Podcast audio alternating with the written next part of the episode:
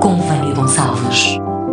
Dia 17 de junho, o Dia Mundial do Combate à Seca e à Desertificação. Este dia foi instituído pela ONU em 1994 e foi celebrado pela primeira vez em 1995. Desde então, comemora-se anualmente a 17 de junho. O objetivo do Dia Mundial de Combate à Seca e à Desertificação é sensibilizar as populações e governos quanto à necessidade de cooperação mundial no que respeita à desertificação e à seca assim como sublinhar a importância do respeito da Convenção da ONU de combate à desertificação nos países mais afetados pela seca, desertificação, países africanos especialmente.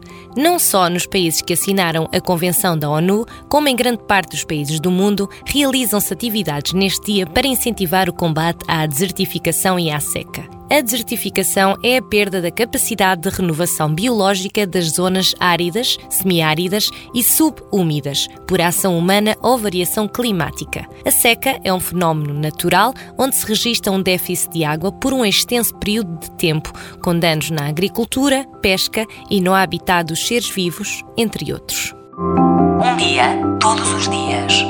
Com Vânia Gonçalves.